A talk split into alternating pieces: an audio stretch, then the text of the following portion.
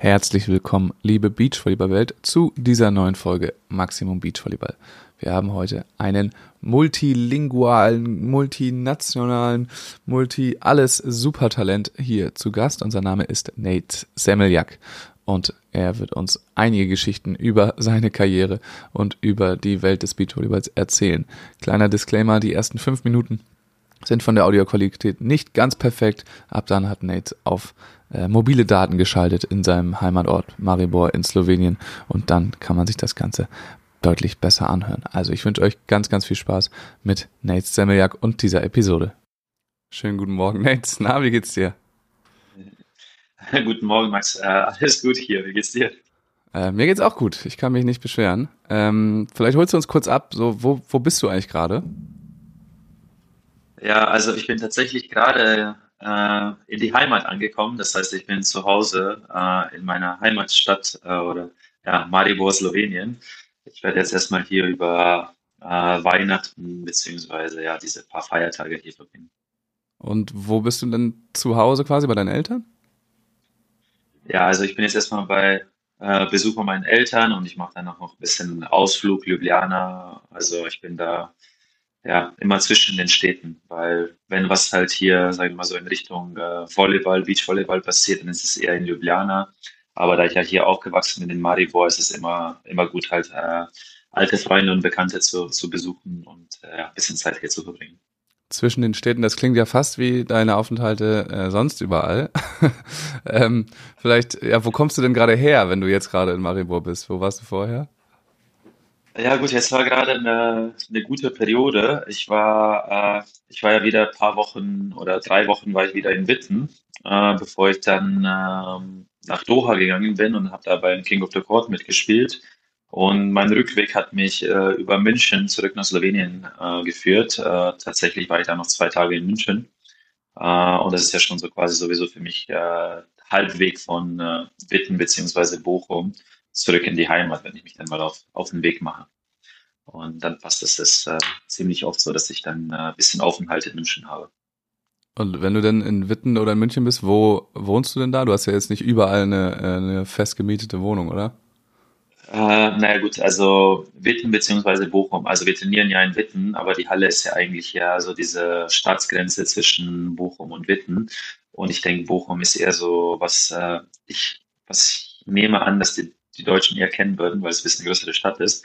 Ähm, und ich habe dann auch äh, so eine angemietete Wohnung in Bochum und das ist so mein, äh, äh, mein Festsitz jetzt oder wie auch immer. Also, äh, und dann, weil man halt wegen Volleyball und Freizeit auch ein bisschen unterwegs ist, muss man da immer äh, auch was, bringt man ein bisschen mehr Zeit auf äh, irgendwo anders. Und München ist immer so eine Zwischenstation. Also ich war schon vorher ziemlich viel in München, habe da ein paar sehr gute, sehr enge Freunde und dann kann ich, äh, kann ich immer da ein paar Tage verbringen.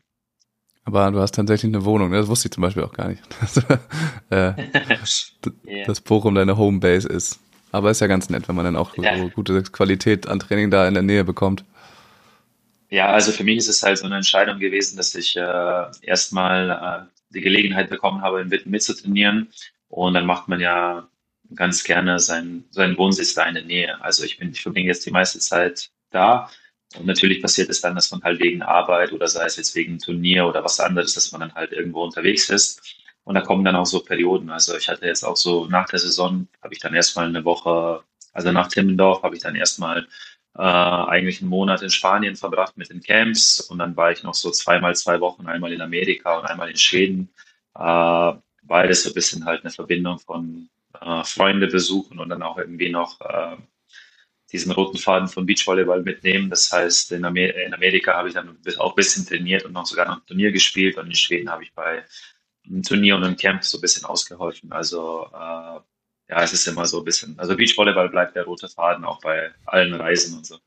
Ja, da wollen wir auch nachher noch äh, drauf eingehen, auf die verschiedenen Stationen, fast die du gerade genannt hast. Aber erstmal, äh, weil es gerade erst war, wie war es denn in Doha bei King of the Court? Ja, also ich fand es super. Äh, sagen wir mal so, ich denke, wir als Beachvolleyballer, besonders als Spieler, werden wir nicht so oft so verwöhnt, wie es gerade in Doha war. Wir hatten halt äh, Also King of the Courts, das hat bis, also es hat Mittwoch angefangen mit dem Turnier und Finale war am Samstag und wir als Spieler haben einfach von Montag bis Montag äh, volle Verpflegung bekommen. Da noch Unterkunft in einem der wahrscheinlich luxuriösen Hotels äh, ähm, in äh, The Torch. Ähm, und ja, also von dem her mh, hm, eigentlich mega. Äh, bei mir steht gerade Reconnecting, also ich weiß nicht, ob das gerade unterbrochen worden ist. Ne, du warst gerade äh, ganz kurz einmal weg, aber normalerweise nimmt er denn das trotzdem auf. Ähm, also, ah, okay, sorry. Das war, das war, das war mein Rookie-Mistake hier. Nee, alles gut. Ähm, und wie kommt das, wenn man, du hast jetzt mit Troy Field gespielt, das ist jetzt nicht dein angestammter Partner, er kommt nicht mal aus einem Land, so, ne? äh, wie funktioniert das denn? Also äh, man hört ja viele Geschichten, dass dann Wilco einfach durchklingelt, äh, aber wie, wie kommt das zusammen, wenn solche Partnerschaften entstehen? Ja, also es sieht, ich denke, es sieht von außen ganz oft so aus, als ob es halt wild zusammengewürfelt ist und vielleicht ist es auch teilweise, aber äh, naja, also ich, ich habe mich schon vor langer Zeit dann erstmal alleine angemeldet und dann habe ich tatsächlich auch noch äh, Paul Henning gefragt, ob er vielleicht Zeit und Lust hätte. Irgendwie hat es dann nicht gepasst, dass wir dann äh, beide zusammen äh, reinrücken wurden. Äh, und dann habe ich halt so eine Nachricht bekommen, dass halt äh, Troy Field ist ohne Partner und ob ich mir das vorstellen könnte. Und was natürlich für mich, also ich, ich mache dann lieber mit als nicht. Ähm, und ich, ja, ich denke, besonders jetzt so für mich äh, ist es einfach eine Gelegenheit, da mitzuspielen. Ne? Man kriegt ja auch jetzt nicht jeden Tag eine Gelegenheit ein gegen Teams, wie sei es jetzt Elas Wickler oder vielleicht in äh, Rotterdam waren ja noch ein paar mehr mit den Schweden und so weiter äh, zu spielen. Und dann, dann nehme ich dann das sehr gerne mit. Ja, aber es ist, also es wirkt auch von außen so, jetzt gerade bei dem Turnier, bei den Damen, so als wäre das auch mit voller Absicht, dass die so durchgewürfelt ähm, werden. Jetzt bei den Männern nicht so, aber bei euch war es dann eher äh, aus Mangel, Mangel an Partnern. Äh, ja, ich weiß, ich habe jetzt vorher auch nicht gefragt, mit wem er sich zuerst angemeldet hat, weil eigentlich hat es dann jetzt auch für mich nichts mehr verändert. Äh, ich war einfach froh, dass ich da mitmachen kann. Und äh, das zum Beispiel jetzt als ein Veranstalter kann ich mir jetzt vorstellen, also ich habe jetzt auch keine genaueren Infos, äh, aber ich kann mir schon vorstellen, dass sie da auch ein bisschen schauen. Äh, zum Beispiel ist ein Troy ist schon ein bisschen mehr bekannt, auch so in der amerikanischen Szene oder amerikanischen Beachvolleyball-Szene, dass dann halt so ein äh, teilweise Influencer äh, da dabei hast oder dass du zum Beispiel jetzt so viele Länder wie möglich äh, bei der Teilnahme, Teilnahme hast. Dann hast du ja auch wahrscheinlich wieder, wenn du dann halt den Stream verkaufen willst oder halt in verschiedene Länder schicken willst. Ich weiß jetzt nicht, ob wir das verkaufen oder einfach frei äh, hergeben, aber das dann auch, sagen wir mal, so eine eine breitere Darstellung haben. Und ja, dann kann ich mir schon vorstellen, dass das auch wahrscheinlich eine, eine Rolle spielt, obwohl man sich da auch immer denkt, es sollte halt wahrscheinlich 100% nur sportlich sein. Ja gut, das ist ja äh, bei King of the Court nicht immer das Nummer eins Ding. So hat man das Gefühl. Aber ist ja auch in Ordnung, ist auch viel, viel Entertainment dabei. Ähm. Ja, ja, also es ist halt so ein bisschen wahrscheinlich Growing Pains, ne? Also ich denke, das könnte man jetzt halt über jedes Format sagen. Ne? Das könnte jetzt man auch über Elite 16 sagen, dass es vielleicht nicht immer sportlicher ist, weil es wurde jetzt schon mehrmals, also es ist ja schon mehrmals so passiert, dass halt ein Team aus der Quali kam und sogar eine Medaille geholt hat. Ne? Das könnte man jetzt vielleicht so äh, auch über die deutsche Tour sagen oder egal was. Also da kann man halt über jedes Konstrukt halt natürlich diese Argumente finden. Äh, ich versuche da eher so zu schauen. Ne? Die versuchen halt die Marke zu etablieren. Ich denke, die machen vieles gut ich denke, die machen auch ein paar Sachen gut, wo, äh, wo sich zum Beispiel jetzt FIVB oder vielleicht jeder andere Veranstalter was äh, abschauen könnte. Äh, und ja, äh, ich würde dann natürlich auch manchmal lieber gegen die Teams in einem normalen äh, Beachvolleyball-Match auftreten. aber ich finde jetzt King of the Court gar nicht, gar nicht so verkehrt. Ja. Ja, wie gesagt, also das, was ich eben meinte, ähm, dass es auch teilweise so wirkt, dass es mit Absicht ist. Dass, also jetzt bei den Mädels waren ja zum Beispiel äh, Taliqua und Maria Fee beide da und haben mit anderen Partnern mhm. gespielt. Das hatten wir jetzt schon häufiger. Ich glaube auch als Clemens damals mit Alex Brauer gespielt ja, hat, mit, mit Musen gespielt hat, da war äh, ja. der Brauer ja auch da. Zum Beispiel, da wurden die ja, auch und mit Beninga gespielt. Ja. ja. ja ähm, genau.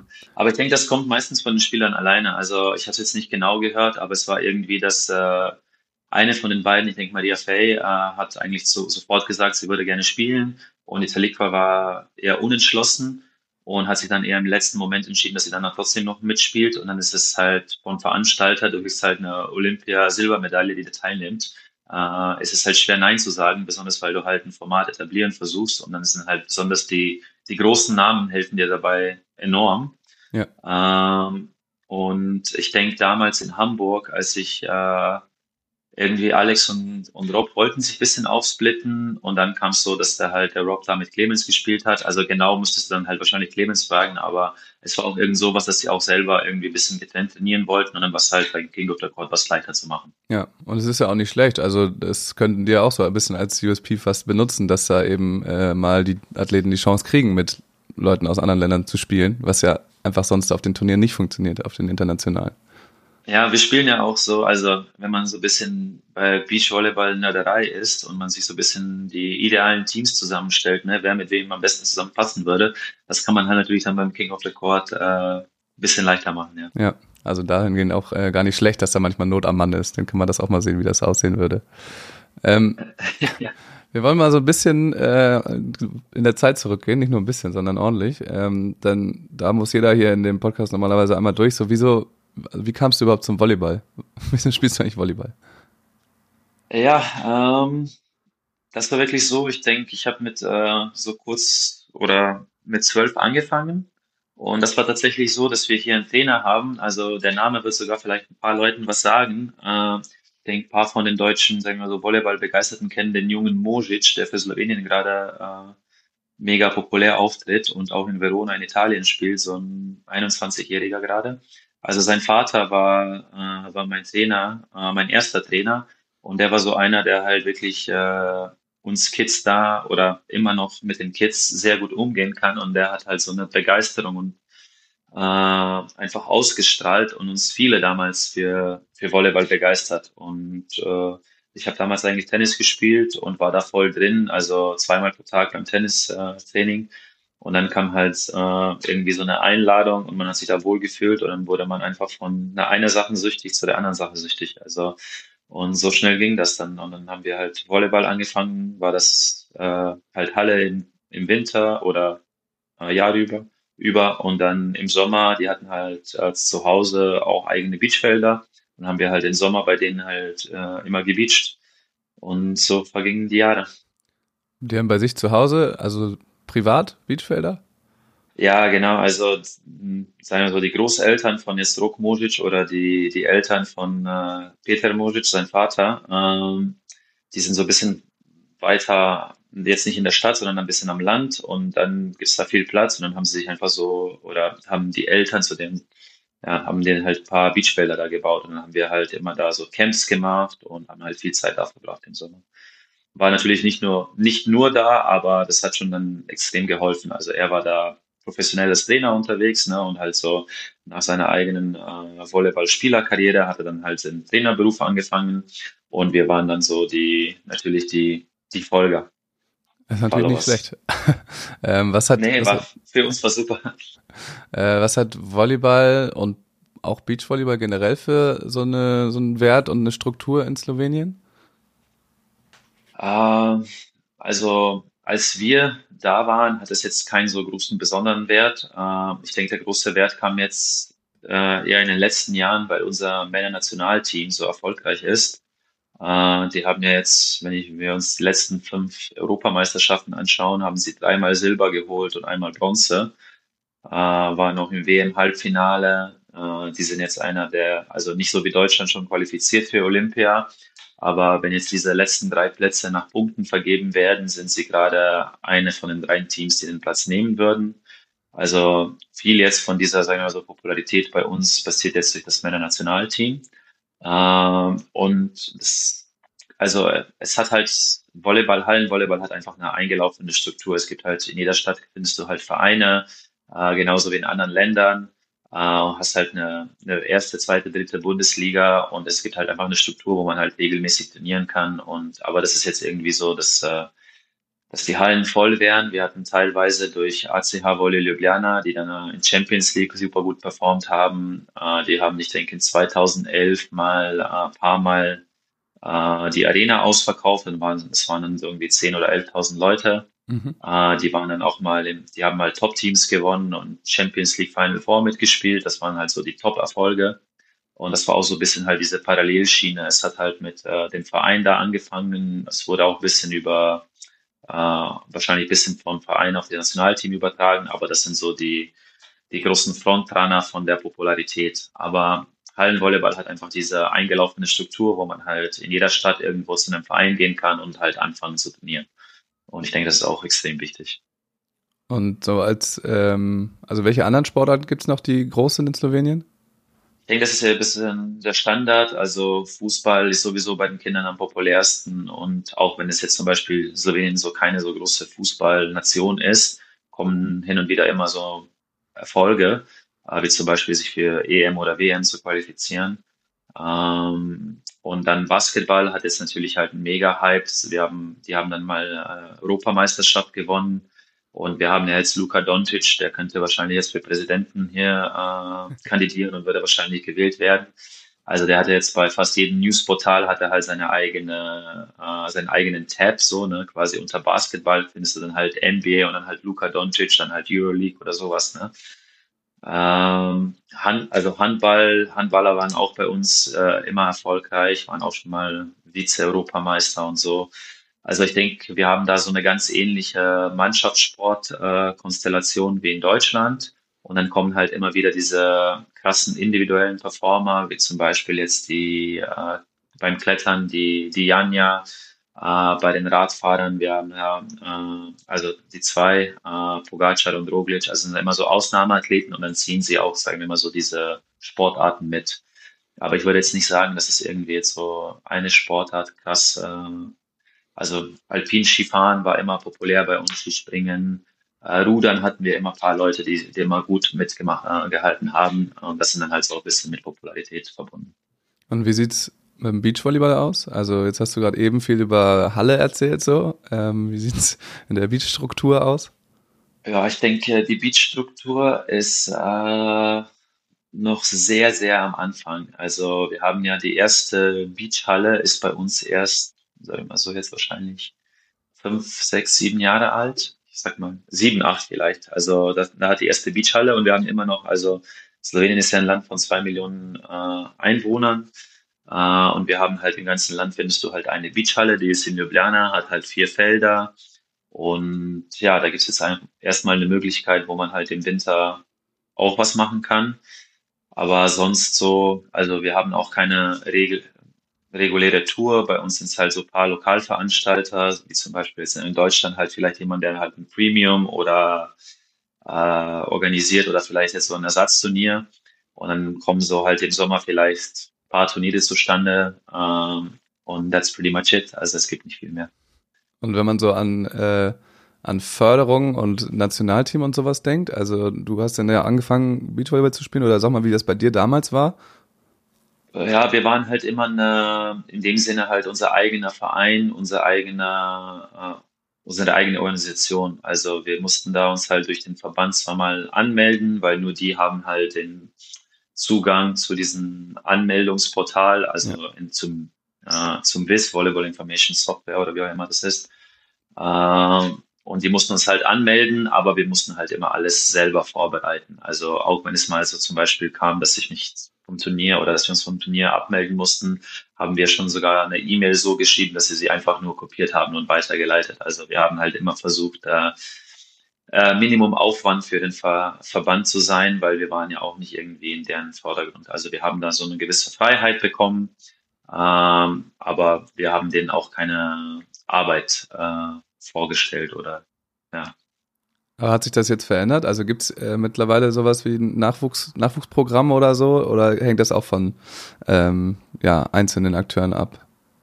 Ähm, das, das fängt jetzt so langsam an. Also durch die Halle äh, in Ljubljana, die ist ja eigentlich so eine private, öffentliche Partnerschaft zwischen der Stadt und den äh, quasi Privatunternehmen.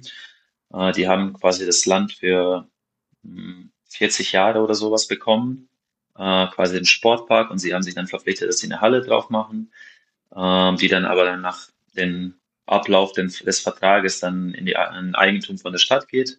Und deshalb investiert jetzt auch die Stadt. Also Ljubljana als Stadt ist schon sehr sportlich orientiert. Da sind irgendwie jedes Jahr werden da, ich weiß nicht wie viele Millionen, letztens, als ich geschaut habe, man es ungefähr acht Millionen in den Sport, in Sportforderungen reingetan. Äh, und das ist alles halt für sagen wir mal so Sport in Ljubljana. Und weil die Halle jetzt mit der Stadt verbunden ist, versuchen sie auch ein bisschen Beachvolleyball zu pushen. Also gibt es da so ein bisschen ein paar Förderungen vor, von der Stadt. Und durch die Erfolge jetzt von, sagen wir mal so, Tjascha und Taida, also Kotnik Luschin, äh, versuchen sie da jetzt auch irgendeine Struktur dahinter zu bauen. Also ich würde das noch keinen richtigen Verein oder sowas nennen, aber die Stadt macht jetzt so ein bisschen was. Also die haben jetzt gerade eine Trainerstelle ausgeschrieben und besetzt. Das heißt, es gibt jetzt halt, äh, Stadt Ljubljana hat jetzt halt einen Beachvolleyball-Trainer ja. und die haben jetzt angefangen, so halt ein paar Damen zu trainieren und die werden demnächst auch mit ein paar Jungs anfangen. Ähm, wie genau das halt, also würde man jetzt, also ist alles noch so ein bisschen über, sagen wir mal so, WhatsApp-Gruppen, es ist keine, noch keine richtige Organisation dahinter, aber zumindest ist es halt ein Anfang und mal schauen, wie sich das alles jetzt entwickeln wird. Ja.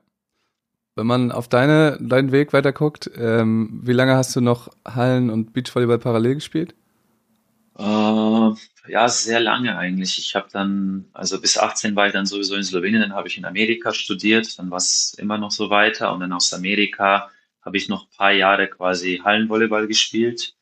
Das heißt, ich habe dann irgendwann mal mit 25 plus minus äh, aufgehört mit äh, Halle und dann halt nur Beachvolleyball gemacht. Warum hast du aufgehört? Äh, für mich war es, also wird jetzt ein bisschen doof klingen, aber in Amerika und dieser NCAA und äh, Unisport ist schon extrem gut. Also auch von, vor allem zähle ich jetzt da auch die Orga. Äh, also wir, wir waren ja, wie man sich das am besten vorstellen kann, äh, wenn man halt so ein NBA oder NFL-Team nehmen würde, aber dann halt vielleicht nur ein kleines bisschen runterstufen würde. Äh, das sind so die Uni-Teams. Also wir hatten wir hatten drei professionelle Trainer, dann hatten wir noch jemanden, der als äh, Volunteer da war, der es halt eigentlich nur auf seinen Lebenslauf äh, stellen äh, wollte. Und zum Beispiel eine Zeit lang war das bei uns Robin Amos Santos, eine, also eine zehn Jahre Stammzuspielerin von USA, äh, Silber, Silber Olympiamedaille. Also äh, und die hat dann einfach freiwillig geholfen, weil sie sich halt als Trainerin positionieren wollte. Ähm, dann hast du halt alles vom Doc-Team, von Physios, die beim jeden Training dabei sind, äh, von Media-Team, alles, was man halt braucht. Das, äh, man hat halt eine eigene Halle, wo man halt jede, jedes Mal äh, reingehen kann und halt sich extra Repetitions holen kann und so weiter. Also man war schon sehr gut aufgestellt und man hat auch in dem Sinne halt trainiert, um besser zu werden. Und ja, ich war dann Vielleicht war, weil ich nicht auf dem allerhöchsten Niveau dann gespielt habe, sondern eher so auf dem Medium-Niveau. Dann das Gefühl, dass wir dann ganz oft sind wir halt nur da, weil es halt, äh, ich hatte halt nicht das Gefühl, dass wir unbedingt besser werden. Und dann war es für mich halt so, ja, hatte halt nicht so viel Bock drauf und habe mich dann einfach für diese, für die Beachvolleyball-Turniere und Schiene entschieden. Und wie kamst du überhaupt äh, ans College und wo warst du? Äh, ich war ich war auf äh, University of Hawaii und das hat sich ein bisschen so ergeben. Also äh, lange Geschichte kurz. Also es gab halt viele Army-Teams, die schon durch Slowenien kamen, diese College-Tours. Dann hatte man schon viel Kontakt. Und dann hat man halt so ein bisschen, äh, durch verschiedene Kontakte hat man halt ein bisschen mehr über das System erfahren. Und dann mein Trainer hat mich so auch ein bisschen vorgeschlagen, weil gerade hier so äh, eine, eine Ex-Tennisspielerin wollte so eine Agentur aufmachen. Und ich wurde dann so ein bisschen vorgeschlagen, sie hat mir dann halt ein bisschen mehr davon erzählt und ich fand es dann cool. Und dann ist es halt so passiert, dass wir dann am Ende halt so irgendwie mein Profil, wir haben dann ein Profil erstellt, das wurde dann halt an alle Division One Schools rausgeschickt. Und ein paar haben sich gemeldet, ein paar haben sich gar nicht gemeldet, ein paar haben sich bedankt. Dann haben wir irgendwie Videos zusammengebastelt und ich war eigentlich schon bereit, nach Utah zu gehen, weil mir BYU hat mir da zum Beispiel irgendwas, äh, ein Stipendium äh, angeboten. Aber dann kam halt irgendwie noch im letzten Moment Hawaii äh, mit einem Angebot und was halt, ja, dann geht man halt nach Hawaii. Wie lange warst du denn da? Ich habe dann volle fünf Jahre ausgenutzt. Und auch die ganze Zeit ähm, gespielt nebenbei? Also was heißt nebenbei? Ja, also es war halt ein Volleyballstipendium. Das hieß also, wir haben halt in der Halle äh, normal bei diesen NCAA Division One mitgemacht. Ähm, und wenn man dann halt frei hatte über die Wochenenden und äh, so quasi Ferientage und dann halt im Sommer, dann haben wir aber auch viel äh, Beach gespielt.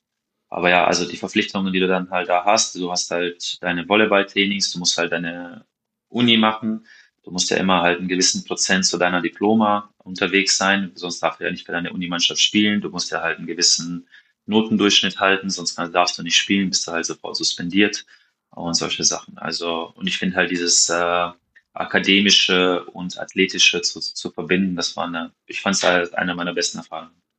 Mit wem warst du so, äh, warst du so da? Kennt man da noch irgendwelche Namen, mit denen du gleichzeitig ähm, auf dem College warst? Also ich denke von meiner Mannschaft äh, würde man, ich habe ja zwei Jahre hatten wir einen Diagonalen aus Deutschland, äh, Jonas Umlauft, äh, der danach leider mit Volleyball aufgehört hat, äh, was eigentlich eine, äh, eine große Schande fürs Volleyball ist, weil der war mega gut. Äh, und sonst so, also einfach aus Hawaii, also diese das sind so die Volleyballer, die, die gerade so rum sind. Also die Shoji Brothers haben damals für Stanford gespielt, die Crafts haben für Long Beach gespielt, dann waren die McKibbins, waren bei USC, sofort nach denen kam auch Micah Christensen, also äh, Triborn war auch USC und das ist also so alles unsere Generation. Und ich erzähle das auch manchmal so, also im Stoß, äh, aber auch Wahrheit dabei, dass äh, über Weihnachtsferien. Also die anderen Schulen haben sogar noch normalerweise eine Woche vorher Weihnachtsferien gehabt. Äh, und die sind ja dann alle nach Hause gekommen. Das heißt, wir, und dann hat man sich halt so beim Open Gym getroffen und dann haben wir einfach sechs gegen sechs gezockt und das waren so alles äh, Spieler, die dabei waren. Krass, aber also die waren dann, also ihr habt gegeneinander gespielt die ganze Zeit in, äh, an den verschiedenen ja, Unis. Ja, also ja, also mit äh, Stanford und USC, das waren so, also jetzt kleine Rivalries, weil das waren so die Top-Teams in, in der Zeit und wir haben dann auch ziemlich gut mitgemischt. Ähm, und dann, als sie halt nach Hause kamen, haben wir uns natürlich, wir wollten halt alle trainieren, wir waren natürlich alle, äh, wir haben uns alle gefreut, halt ein paar gute Spiele zu machen. Und dann haben wir es immer durchgemischt, äh, auch oft mal in Sand. Also es gab ja noch mehr Jungs, die ihr aber wahrscheinlich nicht kennen würdet, wie zum Beispiel Brad Lawson, Spencer McLaughlin, äh, Josh Taylor, das waren alles so Jungs, die dann auch, sagen wir mal so, auf den äh, Army-erweiterten Roster waren, äh, Nationalteam-Roster, äh, aber die dann vielleicht schon ein bisschen früher mit, äh, mit Volleyball aufgehört haben, deshalb kennt man sie vielleicht nicht so. Ja. Ja, ich muss nur dran denken, an diesen äh, einen UH, auch UH-Jahrgang, wo dann halt Hendrik Mohl, Marco Krattiger, Joe Worsley, äh, wer auch sonst noch alles in einer Mannschaft gespielt hat. Ähm, aber bei euch war es dann eher die, die großen Namen, die man auch kennt, die gegeneinander spielen. Ja, also bei uns haben dann auch, äh, ich weiß nicht, Steve Hunt, denke ich, hat halt auch noch, war halt bei uns gespielt, ein Kanadier, der hat dann auch noch ein Jahr, denke ich, in Deutschland bei Düren gemacht, äh, wenn ich mich richtig erinnere. Aber die meisten waren dann halt woanders so unterwegs oder haben dann halt wieder aufgehört. Und da sind sie wahrscheinlich jetzt nicht so auf den deutschen äh, Volleyballradar äh, gekommen. Aber das sind ja alles, äh, wie du jetzt meintest, die, die Worsleys. Du hattest auch den Colton Cowell gerade bei Lüneburg. Ne? Ähm, äh, du hast jetzt den Dimi da, der auch aus, gerade aus Hawaii nach Düren ge gegangen ist, wenn ich mich nicht täusche. Also sind immer wieder so Leute, die halt von, von den Unis dann auch nach Europa kommen. Und die sind jetzt aber auch jünger und deshalb kennen wir ja. die auch. Mehr. Könnte auch sein, dass sie viel besser sind, keine Ahnung. Ja, aber es ist auch einfach schon ein kleines bisschen, ein kleines bisschen her. Ähm, ja. als du denn da, da warst, einfach, hast du denn, ähm, also hast die fünf Jahre ausgenutzt, das ist auch verständlich, gerade wenn man dann auf Hawaii ist. Äh, aber ja. was war denn so noch dein, ähm, deine Ambition, die du da gehabt hast? Also dachtest du dann, okay, ich mache jetzt hier Beachvolleyball oder Volleyball, damals noch Volleyball, äh, als Leistungssport? Mm, ja, äh, also so der Gedanke war schon dabei. Äh, ich fand's, äh, ja, äh, also wenn ich, als ich rübergegangen bin, ich war immer so einer, der es erstmal gemacht hat und sich äh, dann über die, sagen wir mal so, die Zukunft oder die äh, Konsequenzen, nicht Konsequenzen, das wäre jetzt falscher Ausdruck, aber ich habe es einfach mitgenommen. Ne? Es kam halt einfach eine, eine Einladung, dass du äh, das Unisystem mitnehmen kannst. Also wie gesagt, diese Athletik, äh, oder Sport und äh, Akad äh, Akademia zu verbinden. Und unser System, oder ich weiß jetzt nicht, wie ihr das in Deutschland sieht, aber ich finde, die ergänzen sich halt sehr wenig bei uns. Äh, und deshalb fand ich es halt als eine große Gelegenheit. Ich wollte einfach am Ende halt ein Unidiploma haben und aber dabei noch äh, auf einem, sagen wir so, einem hohen Niveau trainieren, beziehungsweise im äh, Sport tätigen. Äh, und als ich da dann bisschen länger war. Ich war mir, ich, ich hatte ja auch ein Angebot. Ich hätte, ich hätte da an, nach meinem Studium da bleiben können und einfach anfangen zu arbeiten. Ich habe halt Tourismus studiert und halt einen Masters in Personalwesen gemacht.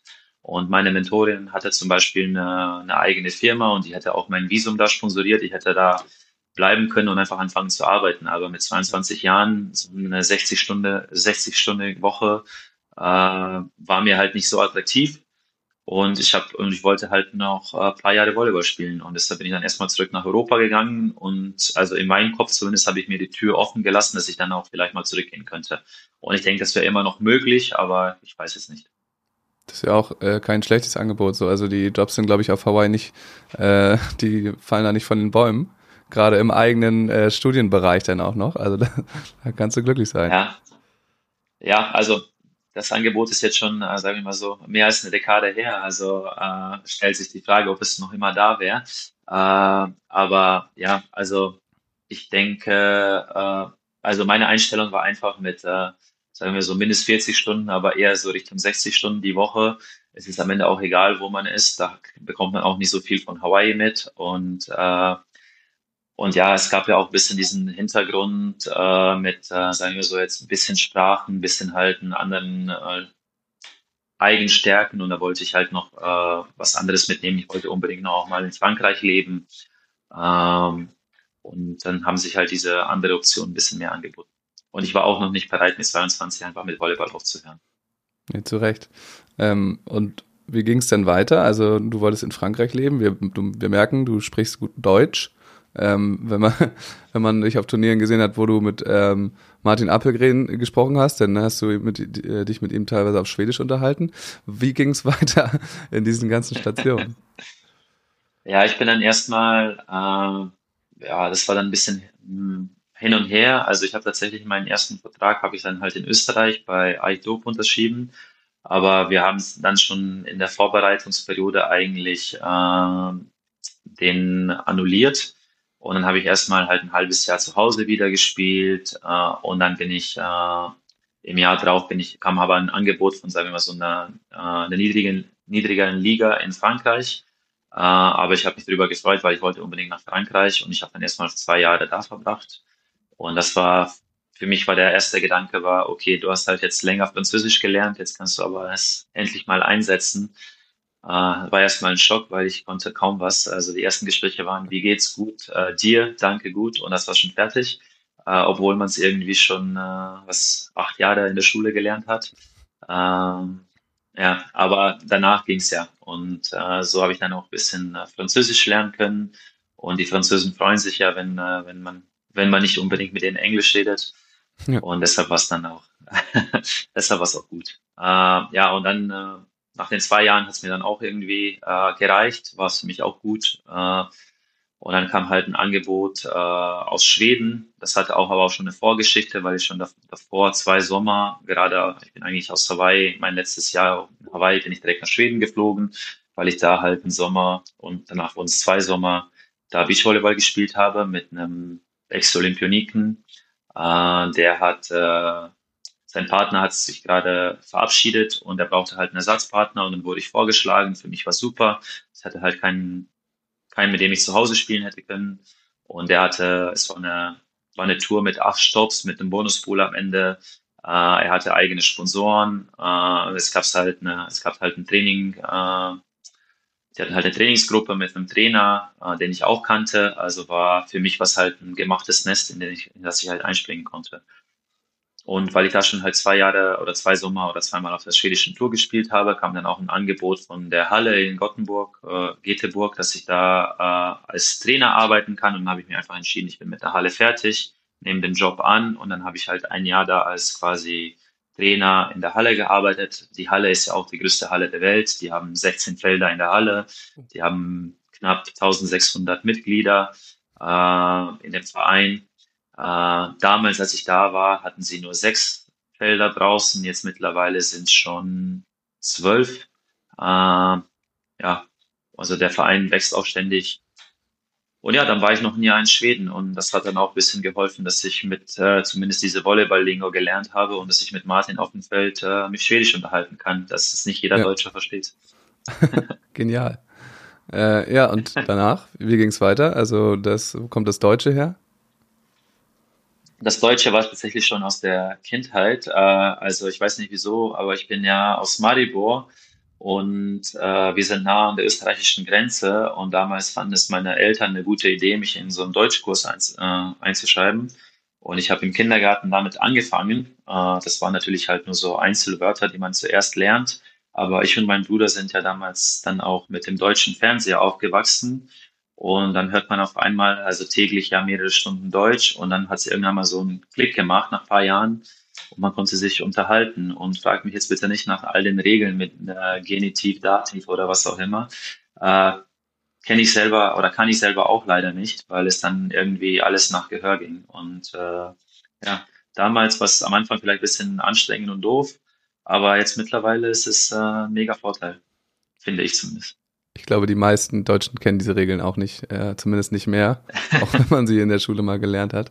Äh, aber ja, das äh, ist auf jeden Fall von Vorteil, wenn man das so einfach so mitbekommt. Und dann kann man's. Ja, und das sind halt immer so Sachen, die dann auch zum Beispiel so eine Fallgeschichte war dann. Also kommst du in Amerika als äh, Student an, in Volleyball, also in Herrenvolleyball gibt es nur viereinhalb Stipendien. Wir waren ja auch damals noch als Amateure bezeichnet. Das heißt, man dürfte ja nie irgendwas annehmen oder machen, das nicht halt es jedem angeboten wurde.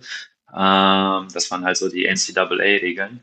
Und wir hatten dann halt so ein Study Hall für alle Sportler, äh, wo man dann auch, wenn man bei irgendeinem, sagen wir so, ähm, äh, eins von diesen Subjects, die man in der Schule halt nimmt, äh, struggelt oder irgendwie Probleme hat, kann man sich dann einen Tutor holen. Und das zahlt dann halt natürlich alles die Uni.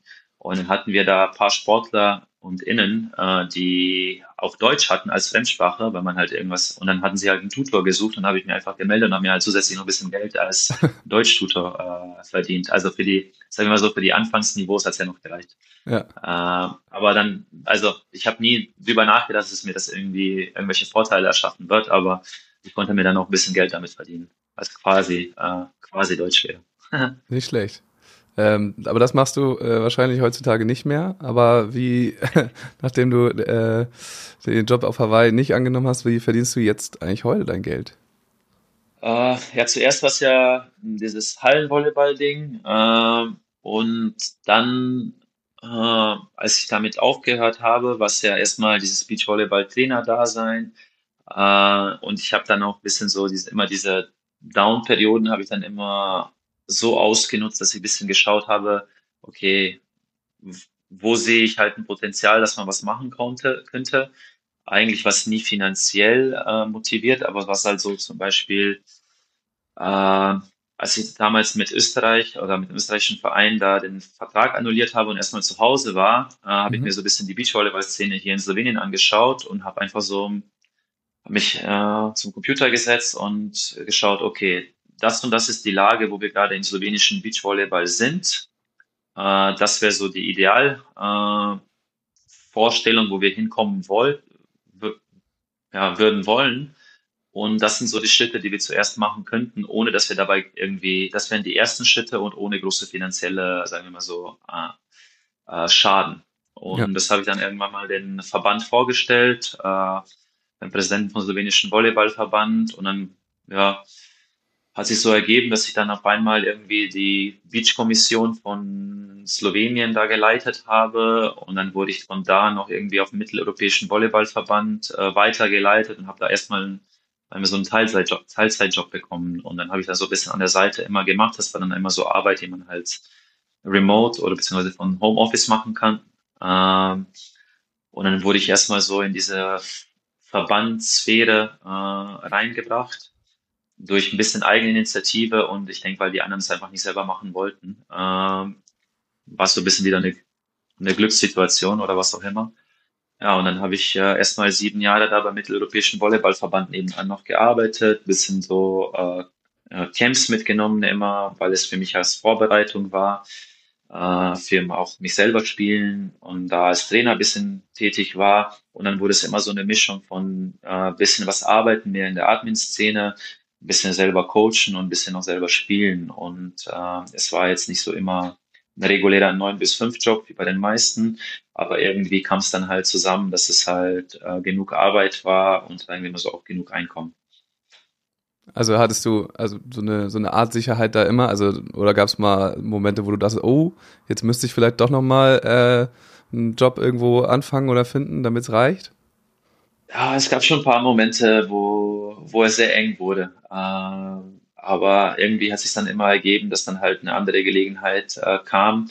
Und sagen wir mal so, im Kopf hatte ich auch immer so ein bisschen eine Sicherheit, dass man, es gibt ein paar Stellen, die einen halt als Trainer immer nehmen würden. Und Ja. in dem Sinne, ich weiß auch immer, dass halt, sagen wir mal so, äh, würde wirklich alles crashen und ich bankrott gehen würde, äh, könnte man immer noch sich irgendwie, hat man so äh, Familien im Hintergrund, wo man sich wieder auf die Beine stellen könnte.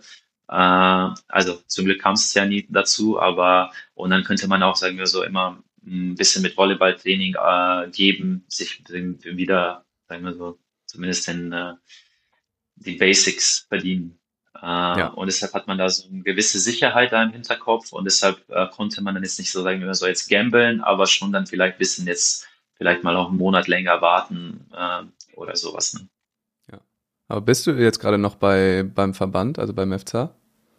Nein, äh, ich bin jetzt schon seit, äh, wir hatten, also es gab dann mal äh, eine Wahl, beziehungsweise der Präsident hat sich entschieden, dass er nicht mehr weitermacht. Dann kam halt äh, ein neuer Vorstand und dann war auch so eine Entscheidung, also sein Vorschlag und auch wir waren alle damit einverstanden, dass, äh, dass wir dann alle unsere Verträge da beenden, damit dann halt der neue Vorstand halt mit einem sogenannten Clean Slate anfangen kann. Äh, die haben mich dann auch nie angerufen äh, und also die wollten mich nicht und äh, also äh, ich hätte es wahrscheinlich auch nicht mehr genommen. Äh, für mich hat es auch gereicht, also von dem her war es alles super.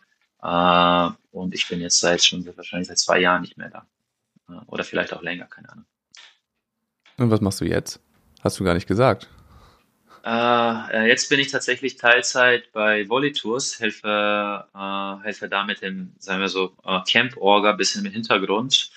Und nebenan mache ich immer so äh, Projekte, die halt auf mich zukommen, sei es jetzt bisschen Project Management, vielleicht mal auch äh, außerhalb Volleyball, hatte ich jetzt tatsächlich auch. Äh, und sonst kommen immer so Fun-Projekte, wie zum Beispiel jetzt äh, war mh, hm, Volleyball on Water war eins davon. Ähm, ja, kommt immer irgendwas rein, wo man sich halt ein bisschen beschäftigt und äh, ja. Und äh, du bist ja schon, schon länger bei Volley Tours irgendwie in irgendeiner Form mit drin, oder?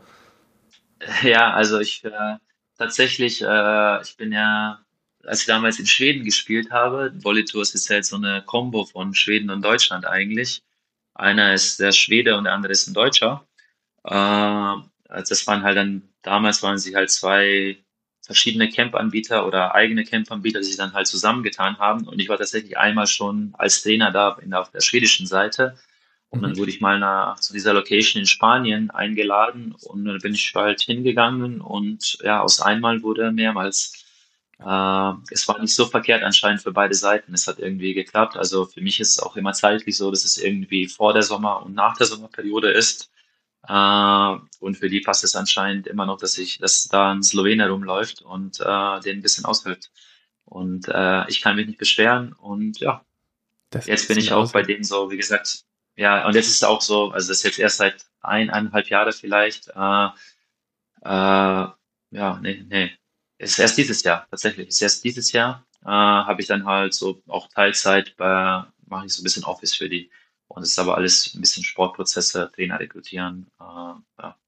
Ich wollte gerade sagen, so ein bisschen aushelfen. Also du wirst auf jeden Fall als Head Coach geführt.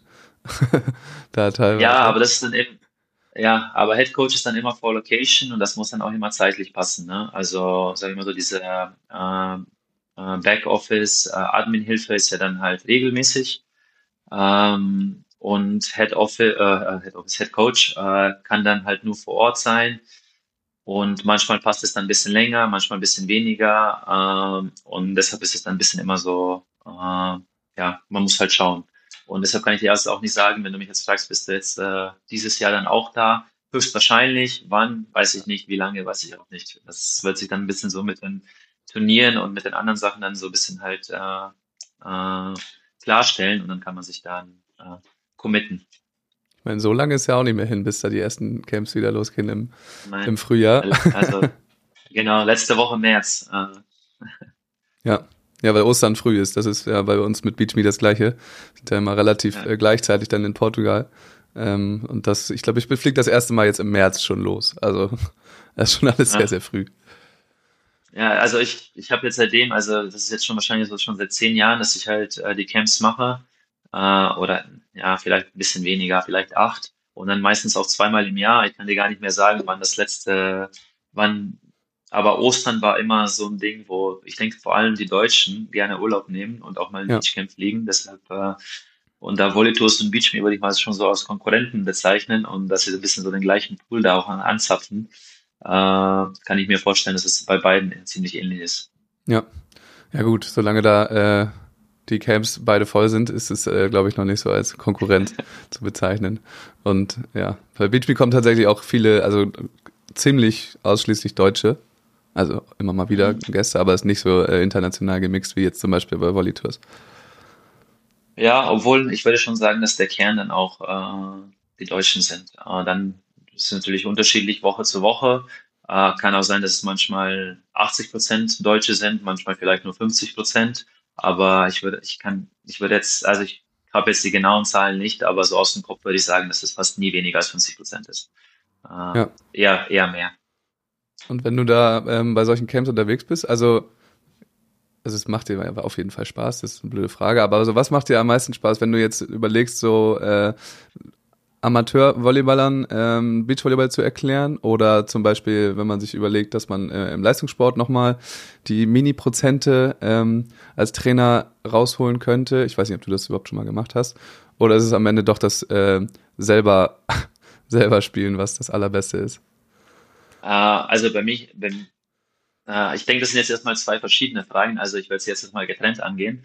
Äh, also für mich ist es halt eine bewusste Entscheidung. Also ich werde jetzt auch nicht jünger. Äh, ich fühle mich jetzt nicht alt. Nicht, dass es jetzt falsch verstanden wird, aber irgendwann mal ist halt Schluss und ich will halt diese letzten Momente, die ich halt noch im Sport habe, halt voll mitnehmen. Deshalb äh, ist halt meine Prio immer Spielen und selber spielen, selber lernen und deshalb auch ganz klar diese bewusste Entscheidung, wo ist halt die beste Stelle für mich, wo ich halt am besten selber noch trainieren kann und mich äh, irgendwie entwickeln, was lernen kann.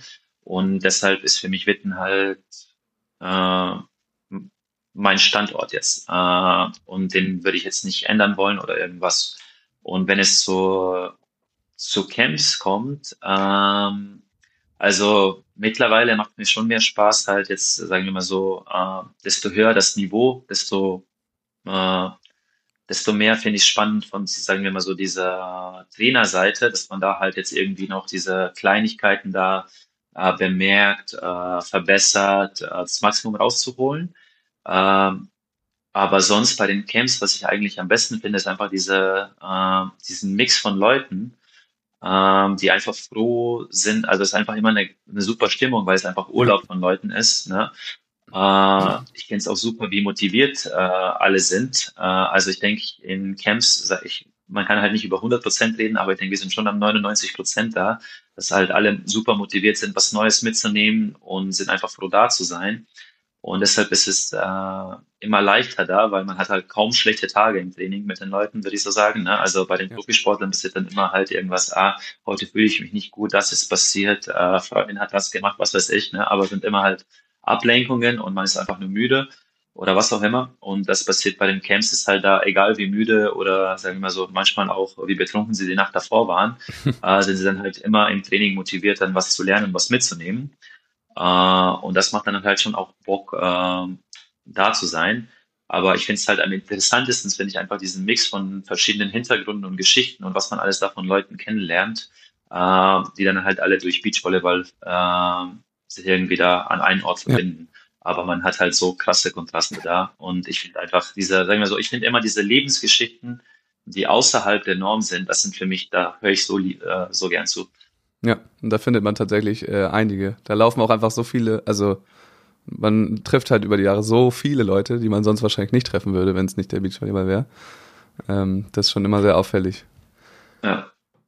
Du hast eben kurz erwähnt, so deine ähm, Leistungs-Beachvolleyball-Tage sind äh, vielleicht irgendwann gezählt, äh, aber jetzt ja noch nicht. Ähm, ich weiß gar nicht, ob ihr das schon irgendwo öffentlich gesagt hast, aber wie sieht für dich, also was ist, ist passiert in der nächsten Beachvolleyball-Saison bei dir?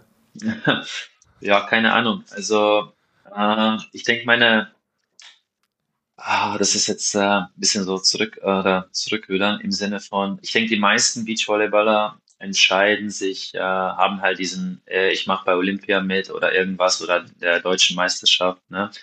Ich bin jetzt eher so in einem äh, Modus, ich nehme halt das nächste, das beste Turnier, das besten Wettbewerb, den ich halt mitmachen kann, nehme ich einfach mit. Uh, und deshalb, wenn halt so eine Einladung zum King of oder eine Möglichkeit beim King of the Court passiert oder bei der deutschen Tour oder irgendwo anders, versuche ich halt als mitzunehmen. Deshalb ist für mich ist halt vielleicht jetzt so ein bisschen ein anderer Moment wie bei den meisten. Uh, und uh, ja, ich hatte jetzt halt so ein Intro-Jahr in Deutschland, wo ich halt bei vielen auch A-Plus-Turnieren gespielt habe. Und jetzt habe ich halt, sagen wir mal, so eine Basis von Punkten, die mir vielleicht jetzt auch erlaubt, dass ich halt regelmäßig bei Rock the Beach und Premiums mitmache. Für, sagen wir mal so, die, die höchste Tour wird es wahrscheinlich nicht ganz reichen.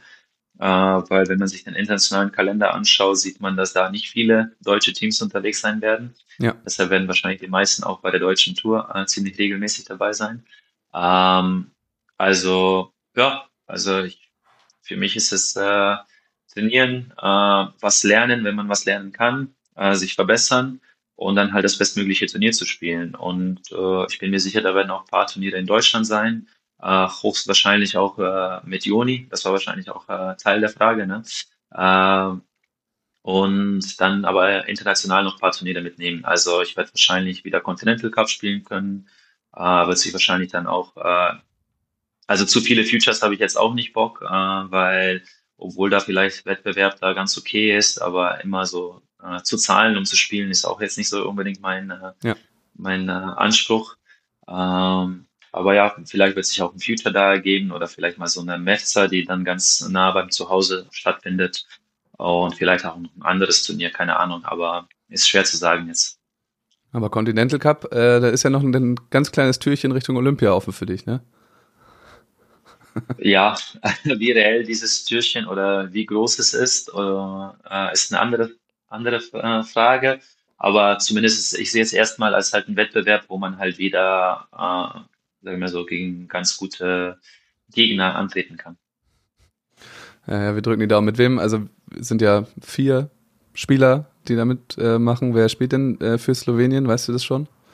Nee, also das wird sich erstmal herausstellen, weil bei uns sind ja erstmal alle noch an die Halle gebunden. Ich bin ja so der Einzige, der so ein bisschen freelanced und Beachvolleyball macht. Äh, alle anderen spielen jetzt irgendwo bei einem Hallenverein. Und je nachdem, also es wird wahrscheinlich so wieder für mich zwei Optionen geben. Äh, das werden dann auch ein bisschen die Trainer dann und halt die anderen so ein bisschen entscheiden. Und wir werden es irgendwie zusammenwürfeln. Aber ich habe ja mehr oder weniger immer mit Jan Pokerschnick gespielt und äh, das wird wahrscheinlich jetzt wieder eine Option werden. Oder wir haben uns jetzt so die letzten eineinhalb Jahre haben wir dann halt ein paar von den Jungen mitgenommen und also ein bisschen gesplittet äh, dass wir halt mit denen gespielt haben. Könnte auch sein, dass wir dann so machen. Aber ich könnte mir auch vorstellen, dass es wieder Zeit ist, dass wir mit Jan äh, da zumindest jetzt den Continental Cup und vielleicht dann noch ein oder zwei internationale ja. äh, mitnehmen und vielleicht in Slowenien, wenn es dann halt so zu einem Turnier kommt, dass wir dann vielleicht dann mit, wieder äh, mit den Jungen spielen. Mal, mal schauen. Ja, ist auf jeden Fall eine coole Chance, dass man da äh, nochmal mitspielen kann. Das ist denn der Vorteil von einem kleinen Land. Äh, in Deutschland bekommen die Chance nicht so viele. Äh, ja, also Deutschland wird ja auch am Ende Continental Cup spielen. Ich weiß nicht, wer, wer spielen wird, aber ja. Äh, sagen wir mal so, die, die Auswahl von Spielern ist wahrscheinlich ein bisschen größer als bei uns, bestimmt. Ein bisschen. Ein bisschen. Ähm, du hast äh, vorhin erzählt, wie du äh, in Slowenien so eine Analyse fast gemacht hast über den äh, Beachvolleyball und dann geguckt hast, was kann man machen, was, äh, was fehlt vielleicht noch. Du hast jetzt ja den, deutsche, den deutschen Beachvolleyball auch ganz gut kennengelernt schon mittlerweile, durch die paar Jahre hier. Ähm, mhm. Und ähm, wir haben es auch schon so ein bisschen mitbekommen oder auch die Hörer von dem Podcast, äh, dass du da auch äh, schon Ideen hast und äh, so weiter. Ähm, was wäre so deine jetzt äh, Ad-Hoc-Analyse, was äh, im deutschen Beachvolleyball äh, vielleicht dem helfen würde, oder auch, also es ist ja nicht nur in Deutschland, es gilt ja für viele Verbände, ist ja übergreifend, aber ähm, was vielleicht so der, der größte ähm, Angriffspunkt ist, wo man äh, den Sport noch weiter pushen könnte? Also ich werde jetzt äh, bisschen von Deutschland zurückziehen und ich werde jetzt einfach ganz Europa äh, mal im Fokus nehmen.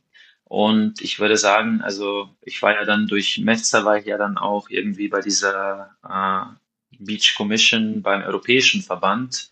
Und da gab's, da gibt's auch immer so Development Funds und was kann man machen, um halt den Sport noch weiter in den Vordergrund zu bringen. Und da sind wir, ich war von 2016 bis 21 da ähm, bei denen mit. Und äh, irgendwie kamen wir sehr schnell auf die Vereine. Also, und ich sage auch immer, so die zwei größten Einstiegshürdeln sind erstmal, dass äh, wenn zum Beispiel jetzt ein Kind irgendwie einen Sport machen will, wo kann's, wo, wo können wir halt äh, anfangen? Das heißt, es muss immer ein Elternteil oder Familienteil alles organisieren, sei es jetzt äh, Felder, Bälle, Equipment.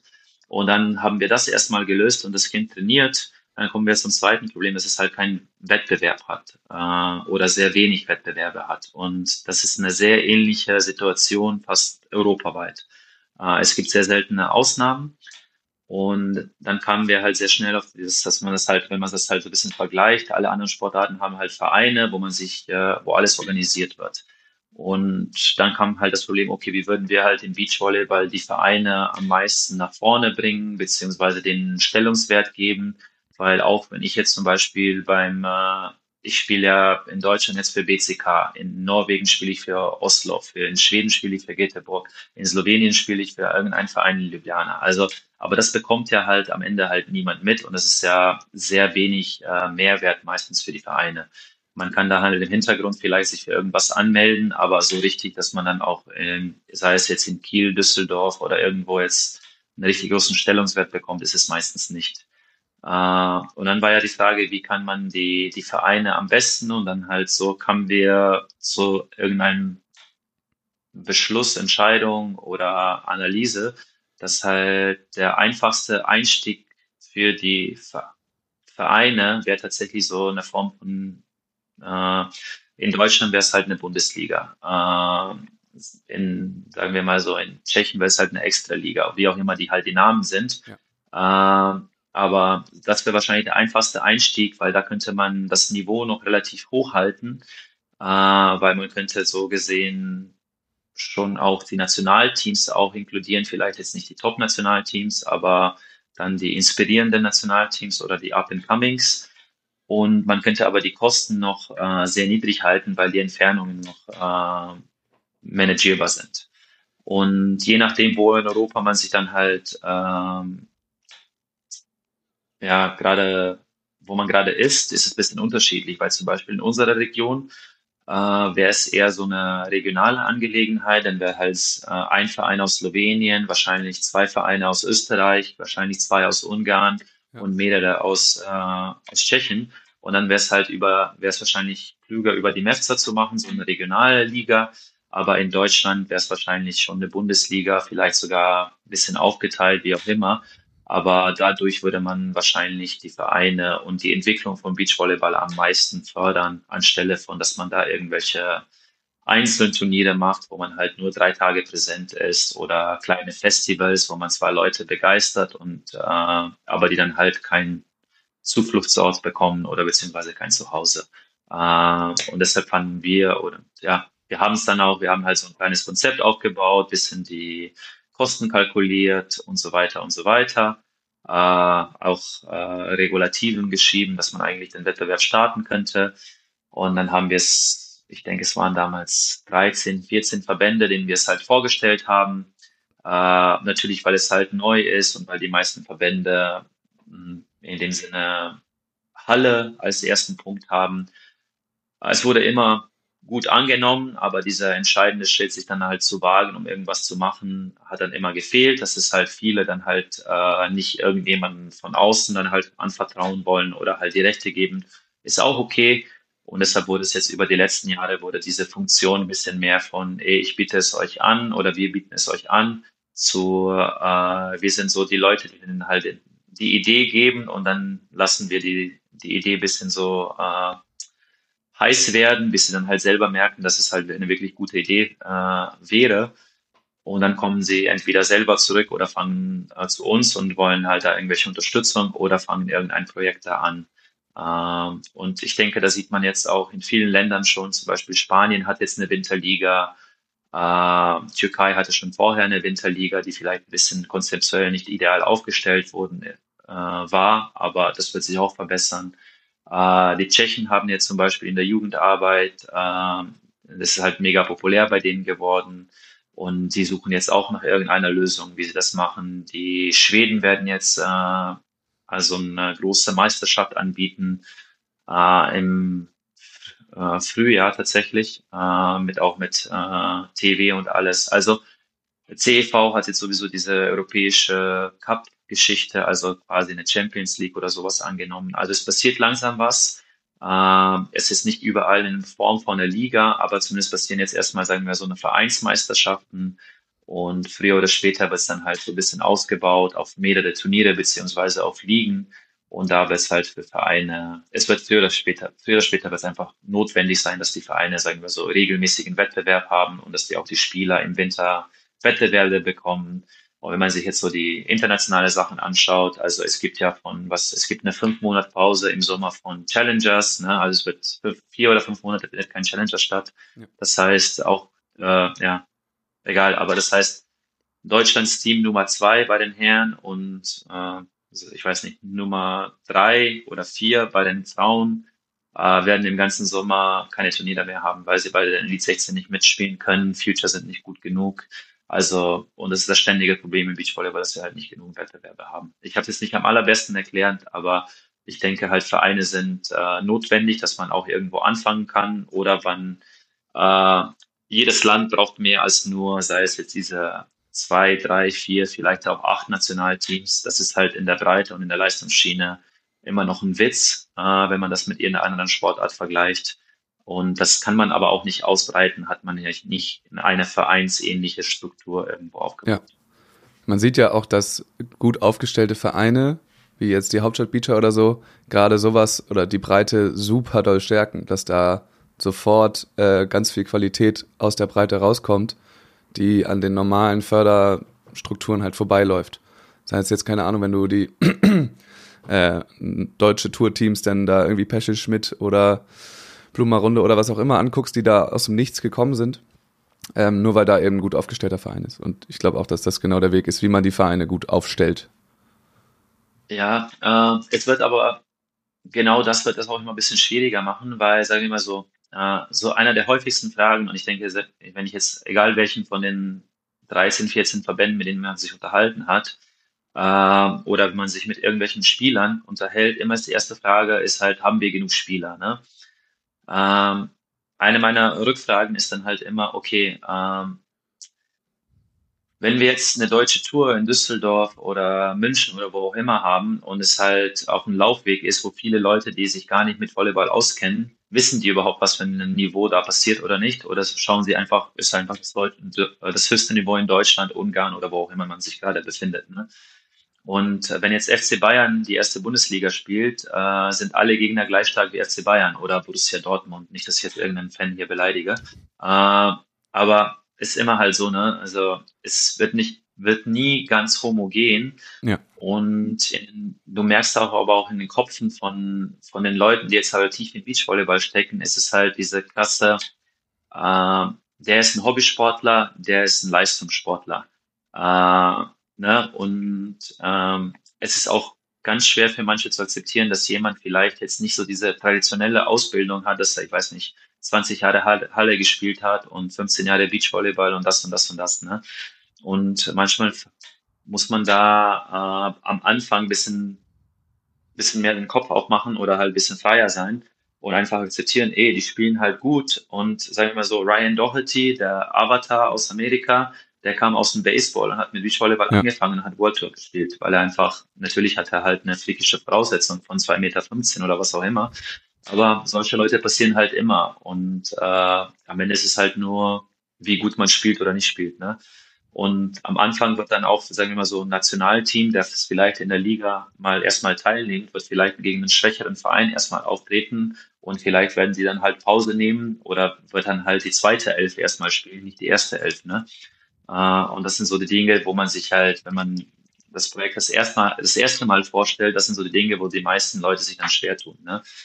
Und sagen wir mal so, würdet ihr zum Beispiel jetzt mit Kiel auftreten und ihr hättet vielleicht ein, ein starkes Team äh, mit zum Beispiel äh, auf der Damenseite mit Anna, ne? und dann wäre, wer auch immer sie spielt, aber wäre vielleicht das zweite Team nicht so stark, dann tun sich alle, ja, aber was soll jetzt, was soll das zweite Team? Ja, ist halt das zweite Team gerade, ne?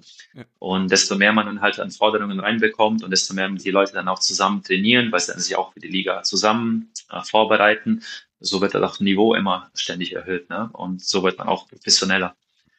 Aber alle Vereine, über die man jetzt redet, ich denke, man, man kann ganz deutlich sagen, alle Vereine sind auf den Hobbysport äh, erstmal ausgelegt, weil sie da erstmal deren Geld verdienen können.